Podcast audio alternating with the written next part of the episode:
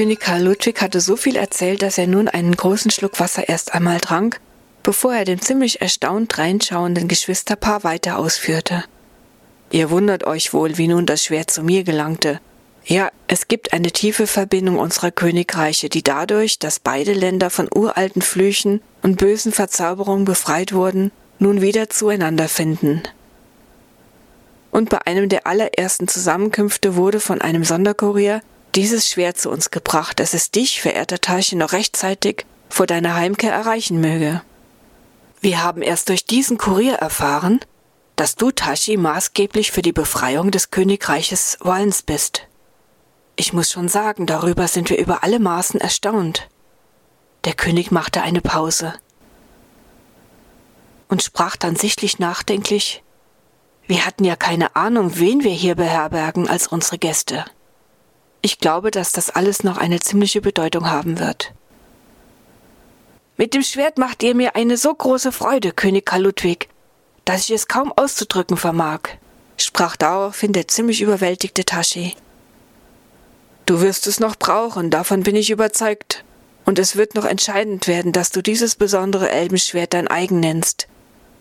Geht nun, ihr beiden, seid gesegnet auf eurem Weg, verabschiedete sich König Karl Ludwig nun endgültig von ihnen.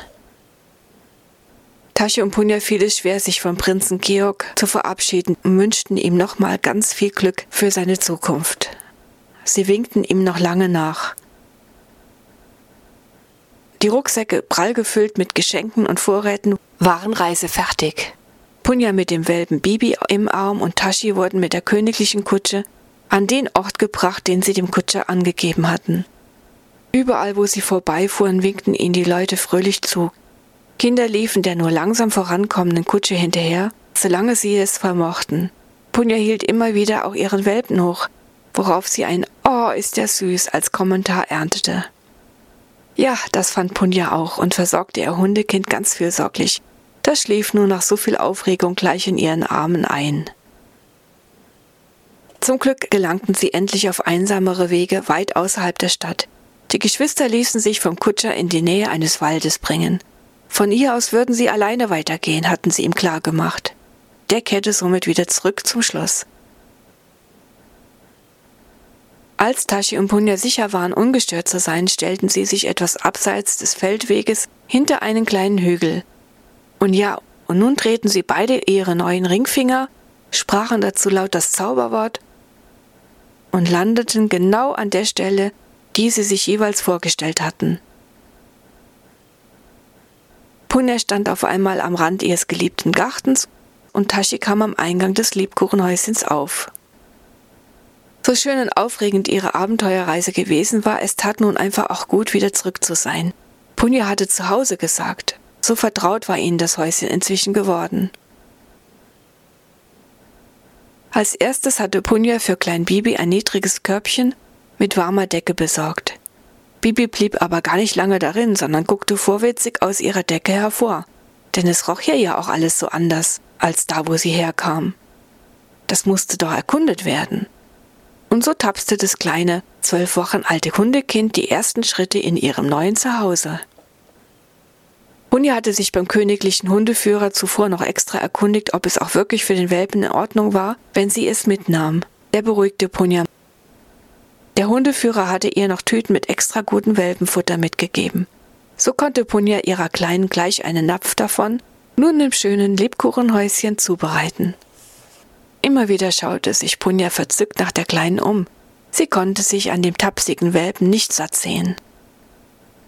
Tashi grinste, als er in die Küche kam und sah, welche Freude Punja mit Klein Bibi hatte. Aber wer, denkt ihr, kam da gerade auch in die Küche? Darauf hätten Punja und Tashi nie gewettet. Friedlich guckend traten Urs und Edi gerade miteinander herein. Hey Urs, alter Kumpel, wurde er von Tashi begrüßt. Und auch Punja schaute aus der Hocke auf, nah bei ihrer Bibi und lächelte Urs glücklich zu. Hey, das ist ja cool, dass ihr beiden wieder da seid. Urs gab Tashi zum Gruß einen kraftvollen High Five. Ich habe mir ja schon gedacht, dass es nun euch erwischt hatte mit dem neuen Abenteuer. Hab zwar noch überall in der Wohnung nach irgendwelchen Zeichen gesucht, aber da war weder ein Myrrenduft noch sonst irgendwas. Wahrscheinlich war das eh für dich klar, dass wir gemeinsam unterwegs waren, da braucht es wohl keine Zeichen, stimmte ihm Punja zu und umarmte Urs zur Begrüßung. Ja, da hast du recht. Wenn gleich zwei von uns spurlos verschwinden, na, da kann man doch eins und eins zusammenzählen. Oder? antwortete Urs mit seinem inzwischen berühmten schweizerischen Oder. Hey, wow, Punja, da ist ja ein echter kleiner Neuankömmling bei uns. Habt ihr den mitgebracht? Urs kniete nieder und schaute mit Begeisterung Klein Bibi zu. Ja, ich bin einfach selig, Urs. Als Dank habe ich die Kleine mitnehmen dürfen. Ist sie nicht süß? Punja war wirklich überglücklich und nahm das Welpenkind auf ihre Arme, herzte und liebkoste es. Wow, echt goldig, kam es nun auch von Edi. Punja hatte das Gefühl, ihr Hündchen vor Edi beschützen zu müssen und ging lieber näher zu Tashi. Wer weiß, warum der Bibi süß fand. Am Ende wohl zum Fressen süß. Ja, und wie ihr seht, ist unser alter Kumpel Edi auch wieder aufgetaucht, übernahm Urs das Wort, dabei wohlwollend zu Edi schauend. Wie kommt's, dass du auch hier bist? fragte Tashi knapp und nicht gerade begeistert über Edis Auftauchen. Ja, Leute, hallo auch. Ich denke, wir kochen erstmal was Gutes und dann erzähle ich euch meine Geschichte. Ihr habt doch sicherlich Hunger mitgebracht. Und ihr habt schließlich auch so einiges auf Lager, sodass der Abend schon lang werden wird, machte Edi einen Vorschlag, dem die drei anderen zustimmten. So überlegten sie gemeinsam, wer was zum Essen beisteuern wollte. Nachdem nun auch Urs eine Zeit lang allein nun im Lebkuchenhäuschen verbracht hatte, war er nun auch geübter im Kochen und Haushalten. Kein schlechter Nebeneffekt bei all den Abenteuern, dass nun alle anständig kochen konnten. Punja hat im Garten die reifen Zwetschgen entdeckt und da wäre doch ein Zwetschgen-Crumble, lecker als Nachtisch, mit Vanillesoße.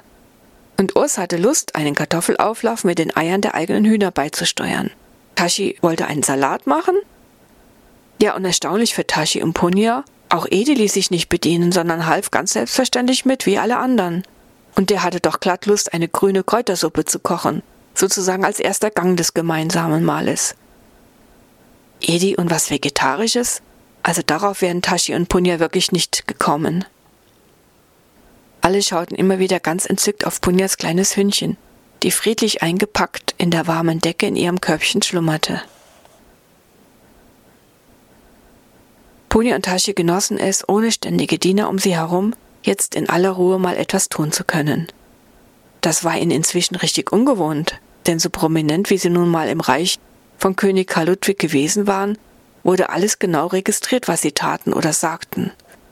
Uff, meinte Punja zu Tashi, es ist wirklich schön, mal was ganz Normales wie Kochen tun zu können. Das mit dem Prinzessinnen-Dasein und Königsein hatte ja schon auch komische Nachteile. Das hätte ich wirklich nicht gedacht. Schau, schau, auch du mit deinen Prinzessinnen-Träumen kommst also nun darauf, zog Tashi deine Schwester grinsend auf. Punja hatte mitbekommen, wie viel diese Könige und Königinnen irgendwo herumstehen mussten, bei Empfängen, bei den ständigen Einladungen. Wie halten die das nur durch, dachte Punja. Und dann diese endlosen Ansprachen. Und jeder fühlte sich ja ach so wichtig. Dazu kamen all die Floskeln, das Schöntun von denjenigen, die sich hervortun wollten, bis hin zu den regelrechten Speichelleckern. Punja schüttelte es bei dieser Vorstellung. Den Geschwistern erschien es jetzt als großer Luxus einfacher, dafür aber frei leben zu können.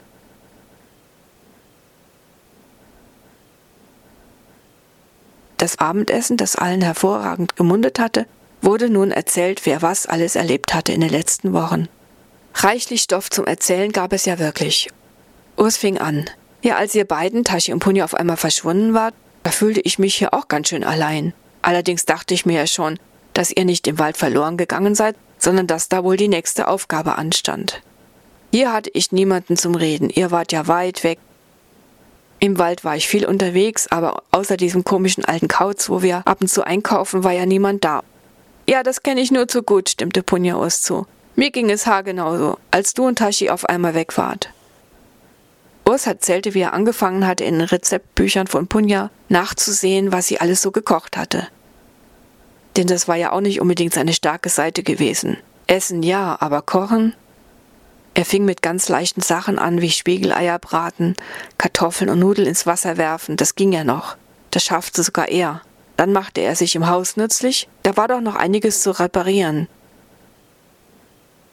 Ja, und was ist mit dir, Edi? Darauf waren der Tashi und Punja doch am meisten gespannt. Wie dieser ihnen früher unangenehme Kerl hier wieder aufgetaucht war. Urs und er waren ja Spinnefeind und jetzt anscheinend richtige Kumpels. Wie ging denn das? Okay, dann bin ich jetzt wohl dran, meinte Edi. Habt ihr alle genug zu trinken? Denn das könnte länger werden, grinste er in die Runde. Ich bin meiner großen Liebe begegnet, sprach Edi und ließ die Worte durch eine große Pause erstmal ordentlich sacken. Wow, entfuhr es Punja und Tashi gleichzeitig. Sie wären ja auf alles gekommen, aber garantiert nicht auf diese Wendung. Doch Edi erzählte dann, dass er eigentlich vorhatte, seinen Auftrag ganz schnell zu erledigen und dann nix wie weg. Besonders Urs mochte er nicht, und das gab Edi unumwunden zu. Äh, ich dich auch nicht, grinste Urs Edi schief an. Alle lachten, also diese beiden. Du musst schon erzählen, was dein Auftrag war, Edi. Oder vielleicht mache ich das besser, meinte Urs. Denn Edi hatte ja den Auftrag bekommen, dass er dafür sorgen sollte, dass dieser dunkle Ofen und der eklige Stall am Lebkuchenhäuschen wegkommen sollten. Ihm würde schon was einfallen, hatte es geheißen, als Edi meinte, wie er das denn machen solle. Edi fuhr in seiner Schilderung fort. Dieser Bruder Bernhard, das ist ein komischer Kerl, sag ich euch. Der tut so harmlos, aber wenn der sich was in den Kopf gesetzt hat, dann kann man gar nicht anders. Da ist schon eine ziemliche Power dahinter, wie beim besten Samurai-Kämpfer. Ich sag euch, keine zehn Pferde hätten mich von meiner schönen Heimat weggekriegt und diese unmöglich lange Reise nach Israel und, und dann auch noch ihr. Sorry, aber ich hatte wirklich null Bock, um das mal klar auszudrücken. Ey, das haben wir ziemlich deutlich mitgekriegt. Du warst eine ziemliche Nervensäge, um es mal auch deutlich zu sagen, gab Urs seinen Senf dazu. Okay, okay, Schnee von gestern, fuhr nun Edi fort. Ich will nur damit sagen, dass der Eremit mich mehr oder weniger zu dieser Tat, sagen wir ruhig mal, gezwungen hat. Da kam ich nicht aus. So, das ist nun mal gesagt und damit hat sie's auch. Ich hatte ja keinen blassen Schimmer, wie ich das überhaupt bewerkstelligen sollte. Das hat mir nämlich auch ziemliches Kopfzerbrechen bereitet. Und dann beim Wacheschieben kreisten meine Gedanken ständig um diese unmögliche Aufgabe. Da hörte ich auf einmal, wie etwas ganz leise Hilfe wimmerte. Ich suchte, von woher das Rufen kam, und dann lag ein junges Mädchen, jedenfalls eine von meiner Art, lag da hilflos mit einem gebrochenen Fuß am Waldrand. Ich habe sie gefragt, wo sie denn wohnen würde. Ja, und da habe ich sie auf meine Arme genommen und habe sie zu ihrer Familie gebracht. Auf dem Weg meinte sie, woher ich denn sei. Sie hätte mich in dieser Gegend ja noch nie gesehen. Ihr müsst nämlich wissen, dass ich aus Nordamerika stammend einer recht großen Gebirgskatzenrasse angehörig bin. Ich glaubte, auf dem Weg zu den Iren hatte sich die junge Dame schon ein wenig in mich verguckt. Das spürt man doch. Und ich eben auch in sie. Ich habe ihr dann auch von meinem großen Auftrag erzählt, warum ich diese weite Reise überhaupt auf mich genommen hätte. Und das machte auch wiederum ziemlich Eindruck, kann ich euch sagen. Bei der Erinnerung lächelte Edi ganz versonnen. Als ich dann sagte, dass ich da einen Knoten hätte und einfach nicht weiter wüsste, ich schon alle möglichen Ideen hin und her überlegt hätte, noch immer auf keinen grünen Zweig gekommen wäre.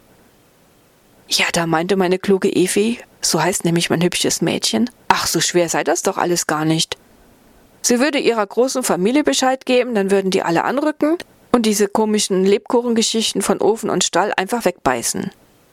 Hey, das wird denen sogar Spaß machen, eine richtige Gaudi wird es. Ja, dann warst du das und die Familie von Efi, die das alles in so kurzer Zeit über Nacht abgeräumt habt. Wow, meinte Tashi anerkennend. Das ist ja stark und absolut überraschend, steuerte Punja bei. Nun, ein Vielfraß, so wie ihr uns Gebirgskatzen ziemlich unschön nennt, ist schon ein recht effektives Wesen, müsst ihr wissen. Und wenn wir so als ganze Familie anrücken, da kann schon was bewegt werden. Denn da, wo Chaos oder schlechte Energien wabern, das fressen wir einfach weg. Ratzputz weg, ganz gründlich sozusagen, ohne Krümel. Und für euch war das doch nicht schön, das habt ihr doch gemerkt an dem ersten Abend, oder? Jetzt machte Edi den Urs nach und alle lachten. Der Edi war beim Erzählen jetzt so richtig in Fahrt gekommen und fuhr fort. Wir gehen da beispielsweise auch Gebiete an, um die sich sonst kaum ein Tier oder gar ein Mensch hintrauen würde. Besonders den Menschen ist es da ziemlich gruselig. Wölfe, die sind eher wie wir. Die scheren sich um nichts. Der Wolf dringt ja auch in Regionen ein, die die Menschen aufgeben. Einfach alles so rumliegen lassen und meinen, das wäre dann ursprüngliche Natur? Ja, das ist schon ziemlich dämlich von den Zweibeinern. Denn die müssten doch wissen, dass jedes Naturgebiet von höheren Wesen geführt werden muss. Und sowas Ungeführtes, ja, das verwahrlost dann. Die heutigen Menschen verstehen einfach nichts mehr von der Natur. Okay, dann wird es eben ein gefundenes Fressen für uns oder für die Wölfe. Ist es denn gut, wenn die Wölfe wieder mehr in Mitteleuropa in den Wäldern sind? Mir kommt es nämlich seltsam vor, was du da sagst, Edi, fragte Punja. Also ehrlich gesagt, wird der Wolf von manchen Menschen grad ganz schön mystifiziert. Der Wolf darf bei denen quasi alles machen, was er will. Das ist doch schräg, oder? Wölfe dürfen nicht über anderen Tieren stehen. Alle sollten ihren Platz bekommen, der zu ihnen passt. Das gilt sogar für uns Gebirgskatzen. Da ist was dran, was du da sagst, Edi, überlegte Urs laut. Wir sind so Aufräumer vom Dienst. Eigentlich müssten wir richtige Ordnungshütermützen tragen. Wow, darauf wäre ich ja nie gekommen, Edi. Dann seid ihr ja sowas wie ein Aufräumen-Sondereinsatzkommando, sagte anerkennend Tashi. Stimmt, kam es von Edi mit sichtlich vor Stolz geschwellter Brust. Wirklich spannend deine Geschichte. Und wie ging es mit deiner Herzensdame weiter? wollte Punja wissen. Sie fand es süß, wie Edi von seiner Angebeteten erzählte. Nun, als wir hier alles null Komma nix aufgeräumt hatten, bin ich mit der Familie von Efi einfach mitgekommen. Die haben mich voll akzeptiert und dann wurde auch recht bald Hochzeit gefeiert, denn wir Turteltauben wollten nicht allzu lange warten. Ja, und nun ist meine gute Efi schwanger und ich bin dabei, für uns eine neue Bleibe zu suchen. Und so kam ich hierher zurück ins Lebkuchenhäuschen. Ja, um die weitere Gegend zu erkunden. Wo außerdem wollte ich mal nach dem Rechten sehen. Urs meinte, ja, und ich war grad draußen und plötzlich tauchte der Edi wieder auf. Wie ihr euch denken könnt, war ich zuerst alles andere als begeistert. Aber als er dann die ganze Geschichte erzählt hat, ja, da war ich, und da bin ich's noch immer, ziemlich von den Socken. Darauf wäre ich ja im Leben nie gekommen. Wir verdanken dir, Edi, richtig viel. Da stimmten nun auch und Punja zu, und alle hoben ihr Glas und prosteten Edi zu. Zum Wohl, auf dich und deine Efi und neue Familie. Ja, und wann ist es dann soweit mit dem Nachwuchs? wollte Punja wissen. Nun, ich muss mich sputen, was Schönes für uns zu finden, meinte etwas nachdenklicher Edi. Tashi beeindruckte diese Geschichte mit Edi, weil er staunte, wie schlau der Eremitbruder Bernhard mal wieder alles aus der Ferne eingefädelt hatte. Wir wünschen dir viel Glück, dass du bald was Schönes für euch findet, Edi, sagte Punja, die sich mit Tashi über die Augen austauschte, der wohl das gleiche gerade dachte wie sie. Und so ergänzte Punja, ich überlege, also allzu lang werden wir drei hier wohl nicht mehr sein. Dabei guckte Punja auch Urs an. Ähm, wie wär's denn für dich, Edi, wenn du vorerst mit deiner Süßen hier im Lebkuchenhäuschen wohnen würdest? Äh, bis ihr was Schönes gefunden habt. Wow, meint ihr das ernst? entfuhr es Edi vor Überraschung, der gar nicht glauben konnte, was ihm da vorgeschlagen wurde. Hm, ja, warum denn nicht? Ich glaube ähnlich wie Ponja, dass wir recht bald zurückkehren werden an die Orte, wo wir vorher gewohnt haben, fügte Tashi hinzu. Ich auch, ich auch. Meine Emelda und die Kinder. Ich sag euch, bei deiner Erzählung, Edi, eben, da hatte ich auf einmal so eine Sehnsucht nach den meinen, kam es von Urs etwas traurig. Edi, wir wissen nicht, wie lange wir weg sein werden, daher hätten wir eine Bitte an dich. Könntest du, wenn, auch wenn du später was eigenes gefunden hast, hier in unserem Lebkuchenhäuschen immer wieder mal nach dem Rechten sehen? fragte Tashi. Aber klar doch, ist doch Ehrensache. Edi strahlte wie ein Putzeimer. So glücklich hatten die drei ihn ja noch nie gesehen. Und was im Garten noch übrig ist, das könnt ihr doch natürlich auch gerne nehmen. Punja zwinkerte Edi zu. Wir ernten zwar noch das ein oder andere, machen noch ein paar Vorräte ein, aber da bleibt noch viel übrig. Das wäre doch ja mal schade. Edi nickte nur bejahend. Er war beinahe sprachlos und das war, und das mochte bei einer Gebirgskatze wie ihm ziemlich selten vorkommen.